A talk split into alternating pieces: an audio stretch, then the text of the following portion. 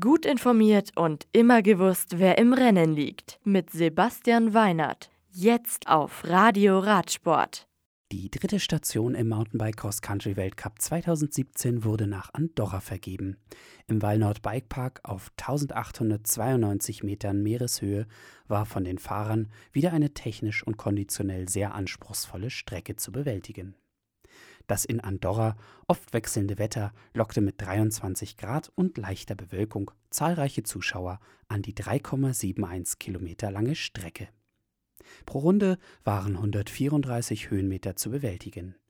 Neben dem mit 21 Prozent steilsten und längsten Anstieg der Walnut Red Zone ging es auf den beiden Abfahrten Caldeas Natural Garden und La Massana Forest wirklich steil bergab ehe vor dem Ziel die Feed- und Texzone durchfahren wurde und dann mit dem Andorra Stage der letzte sehr steile Anstieg folgte.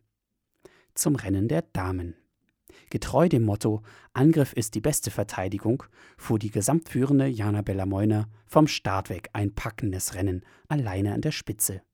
Die erst 24 Jahre alte Ukrainerin gab die Führung über die sechs Runden bis ins Ziel auch nicht mehr ab und gewann so den zweiten Weltcup ihrer Karriere mit einer Minute Vorsprung und 38 Sekunden.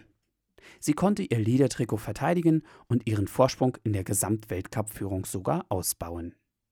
Hinter ihr fand ein packender Zweikampf zwischen der amtierenden Weltmeisterin Annika Langwart aus Dänemark und der Norwegerin Gunrita Dahle Flescher statt. Die 44 Jahre alte Dale Flescher unterlag am Ende der amtierenden Cross-Country- und Marathon-Doppelweltmeisterin nur um 19 Sekunden. Auf den Plätzen 4 und 5 folgten die Schweizerin Linda Indergant und Emily Betty aus Kanada mit über zwei Minuten Rückstand auf die Siegerin.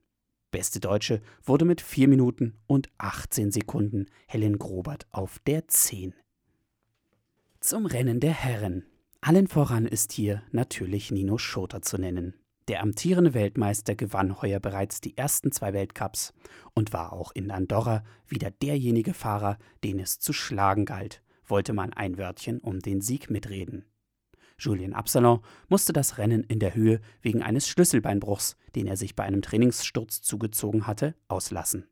Auch Jaroslav Kulhavi meldete sich mit einer Erkältung und Fieber vor dem Rennen krank.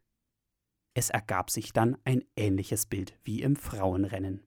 Nino Schurter fuhr nach einem fulminanten Start über sieben Runden alleine an der Spitze des Rennens. Ihm konnte eigentlich niemand folgen. Naja, mit etwas Abstand feitete eine 15 Mann große Gruppe um Platz 2. In Runde 5 gingen dann die Lücken zwischen den Gruppen auf. Eine knappe Minute hinter Nino Schurter folgten Matthias Flückinger und Jordan Saru. Dann wieder eine Lücke von 10 Sekunden. Samuel Gaze und Pablo Rodriguez. Die nächste Gruppe brauchte dann weitere 15 Sekunden und Florian Vogel und Henrique Avancini hatten so fast eineinhalb Minuten Rückstand auf Schurter. Am Ende gewann Nino Schurter seinen 23. Weltcup mit 18 Sekunden Vorsprung auf Matthias Flückiger und Jordan Saru.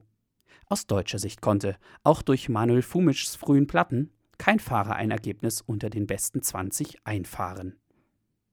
Am nächsten Wochenende dann mit Lenzerheide ein weiteres Rennen in der Höhe. Auf 1500 Metern geht es dann in die vierte Runde im Mountainbike Cross Country Weltcup 2017. Dann auch wieder live bei Red Bull TV. Bis dahin Radio Radsport einschalten. Servus und für Gott benannt. Das Radio für Radsportfans. Im Web auf radioradsport.de